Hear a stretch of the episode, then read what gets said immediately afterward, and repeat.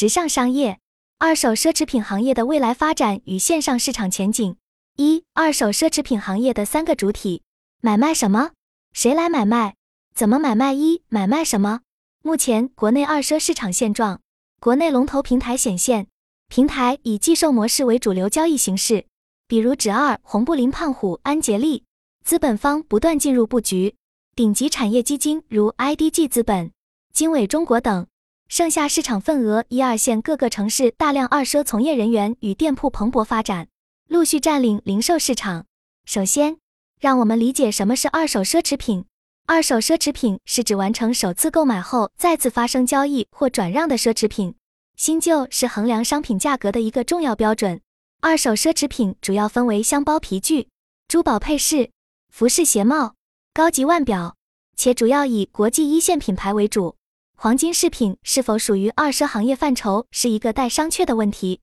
据业界人士介绍，黄金首饰通常会在典当行而非二奢店进行交易。二，谁来买卖？那么是谁在买卖二手奢侈品呢？二手奢侈品的主要来源于两类人群，第一类是奢侈品的消费者及 C 端个人卖家，他们可能因为各种原因出售已经拥有的奢侈品，他们既是买家也是卖家。第二类是 B 端专业卖家。如代购、二手奢侈品商家，目前消费者主力为九零后、零零后、Z 世代等接受可持续商品的年轻化群体。他们购买二手奢侈品，不仅能够以较低的价格购得心仪的商品，还能减少资源消耗和环境影响。此外，还有一部分中产阶级或更高财富层级的消费者，他们可能会选择在二级市场溢价购买或卖出某些品牌的产品。三、怎么买卖？我们接下来看看二手奢侈品是如何进行交易的。二手奢侈品行业的发展得益于国家相关政策的导向和扶持。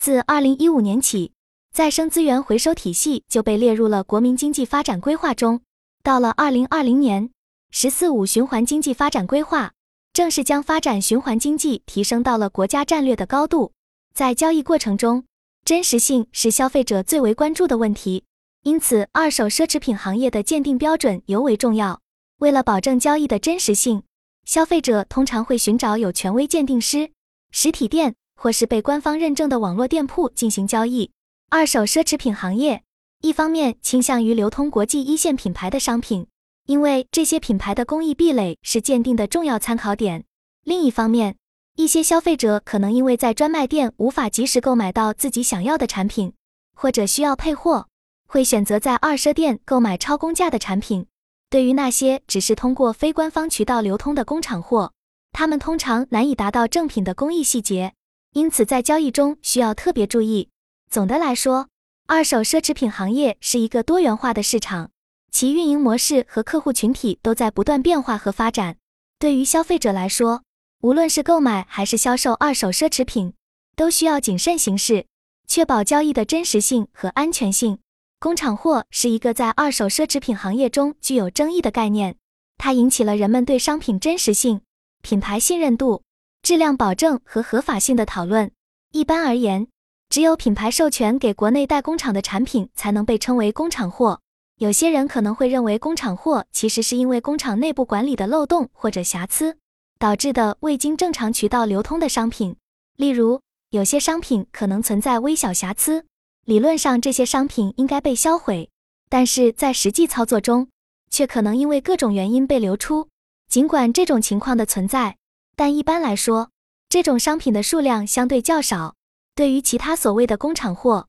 尤其是那些未经品牌授权的商品，其工艺往往难以达到原品的品质标准。在我们对商品进行鉴定时，例如爱马仕的五金刻印等，这些细微的工艺都是不容易被仿制的。而且，奢侈品牌对于产品的管理是有定额的，配件都是定量配给工厂的，工厂会报损。因此，从严格的意义上来说，工厂货并不真正存在。二手奢侈品行业的鉴定环节非常重要。一个有信誉的二手奢侈品店会引入第三方鉴定机构进行鉴定，比如国企性质的中国检验认证集团。一些二奢店会雇佣自己的鉴定师。这些鉴定师会在中国检验认证集团参加鉴定课程学习和考试，通过后会拿到中检集团的鉴定师资格证书。当鉴定师对某件商品有疑问时，商品可以由商家送入中国检验认证集团鉴定，出具单个商品鉴定书。即使如此，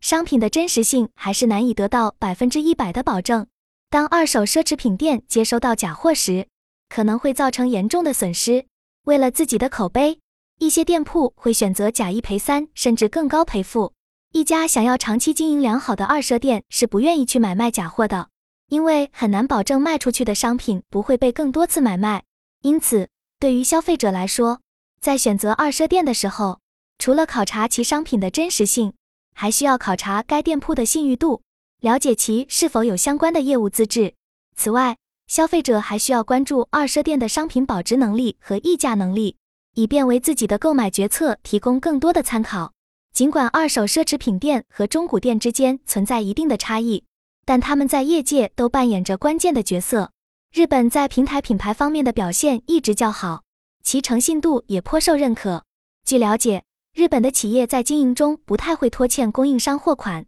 这一点在中国的企业中并不常见。总的来说，二手奢侈品行业是一个需要消费者谨慎对待的市场。无论是工厂货的问题，还是商品真实性的问题，都需要消费者有足够的了解和判断能力，以确保自己的权益不受侵害。二、行业痛点和发展趋势。一、商品痛点。当谈到二手奢侈品市场的主要痛点，我们不能不提及假货问题。假货问题一直是困扰二手奢侈品市场的关键因素。尽管大部分拥有专业鉴定师的二手奢侈品店出于职业道德和行业规则，不会销售假冒商品。作为消费者，我们大多数人能够信赖那些拥有实体店和中检鉴定师证书的二手奢侈品商家。但随着市场的变化和造假技术的不断创新，仍然会有一些极具鉴定难度的商品出现。随着市场的进一步发展，我们需要逐渐形成更成熟、更规范的行业规则和模式。与此同时，伴随产生的是另一个问题，那就是我们是否愿意接受价格稍高，但购买的每一件奢侈品都带有中国检验认证集团的鉴定吊牌呢？二、发展趋势。在二手奢侈品行业的发展趋势方面，我们可以看到其作为循环经济的一部分，展现出了四大明显特点：循环青年崛起，受环保意识驱动，成为循环效应理论的关键承载体；衣物市场激增，继箱包之后成为新焦点；行业鉴定标准逐步完善并规范化，平台化成为主流；持续赋能产业发展。当前市场的三大梯队分别为。海内外电商平台如发发奇等，中国电商平台包括京东、天猫、抖音、小红书等直播平台的入驻商家或个人卖家，以及线下各个城市的二手奢侈品实体店。虽然前两个梯队的商品都是通过电商邮寄方式进行交易，但线下门店却拥有当面交易、快速鉴定交付等优点。鉴于买卖信任度和便利性，消费者可能倾向于线下交易。而在出售买卖过程中，影响消费者决策的最关注点包括商品的价格、款式与成色、购物的便利性以及售后服务等。在二手奢侈品市场，退货政策成为消费者极为关心的问题。面对消费者的疑问，一般来说，选择线下实体店时，消费者应尽量选择有稳定持证鉴定师，在当地持续经营两至三年以上。并且接受客户要求送往第三方鉴定机构出具鉴定证书的店铺，因为这样的店铺通常会对自己的商品质量有所保障，同时也有助于消费者购买到满意的产品。对于二手奢侈品商家来说，如果允许退货，就会面临一些消费者可能会将真品换成假品并要求退货的风险。因此，大部分商家会在交付时让消费者确认购买货品的吊牌证书和商品编码一致。并且不接受使用后的退换货，这样的做法也是基于对商家的保护，避免造成不必要的损失。而在二手奢侈品市场中，价格的波动也是一个不能忽视的问题。很多二手奢侈品的行情几天就会有所变动。例如，很多消费者在网上寄卖或售出自己的包时，发现自己购买的奢侈品在二手市场的价格并不高，这可能会影响他们今后购买一手奢侈品的决策。在当前的发展趋势下，未来可能会出现像奢侈品品牌门店一样的全国连锁的二手奢侈品商家。尽管现阶段依托短视频平台的二手奢侈品直播间已经在兴起，并且有线下同步实体店，但这样的市场模式并不能完全满足所有消费者的需求。因此，我们有理由期待未来的二手奢侈品市场将会发展得更加完善，为消费者提供更加优质、方便的服务。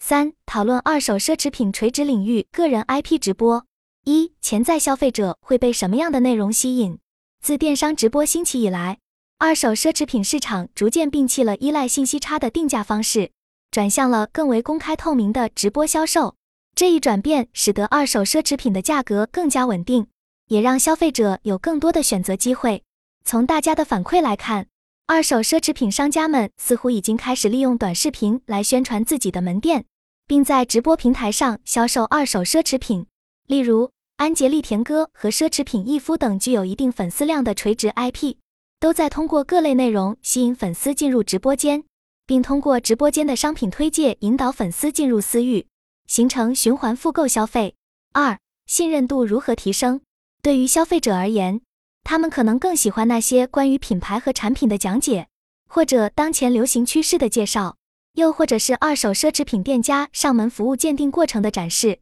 甚至是关于如何鉴定某款奢侈品的详细教学。除此之外，由于奢侈品具有其他的附加价值。消费者的需求也并非完全由价格所驱动，因此，二手奢侈品的商家需要具备足够的专业知识和对市场的深度理解，才能满足不同消费者的需求。三、线上消费者更期待什么样的服务改进？不可忽视的是，消费者对二手奢侈品商家的服务质量要求也越来越高。直播销售的火爆，使得市场上的二手奢侈品商品区间更加细分。从高溢价的爱马仕箱包到几千元的 LV 基础款中古箱包，再到名表或配饰类别，各类二手奢侈品都有其对应的消费者。同时，主播的风格也各不相同，既有轻松搞笑类型的，也有热闹氛围秒杀类的风格。因此，如何提供更优质的服务，满足消费者的个性化需求，也成为二手奢侈品商家需要考虑的问题。不过，即使在二手奢侈品市场竞争日益激烈的情况下，依然有一些商家因为商业模式或管理问题而面临困境。例如，四库虽然选择的赛道并无问题，但由于商业模式和管理问题，最终还是选择了退市。这一事件也再次提醒了二手奢侈品商家们，无论市场有多大，经营之道始终需要回归到商业模式和管理上来。从市场来看。消费者对二手奢侈品的期待并未因此而减少，他们期待二手奢侈品商家能够提供更专业、更有差异化的内容，展示其权威性和品牌历史，让他们能够在了解产品的同时，也能享受到购物的乐趣。例如，通过教育市场，告诉消费者品牌历史和产品线的由来，为何他们能够成为经典。为此，二手奢侈品商家们可能需要开始从打造个人 IP 的角度入手，利用内容吸引客户，甚至是获客。在中国，这种依托文化和历史，以内容吸引消费者的营销模式已经得到了验证。无论是字画、股份，还是现在的二手奢侈品，都能够通过内容传递其背后的文化和历史，从而吸引到消费者，增加其无形价值。在未来。二手奢侈品行业可能需要有更多对这个行业有价值沉淀的从业者，做出更有内容深度的短视频，以满足消费者对于专业性和深度的需求。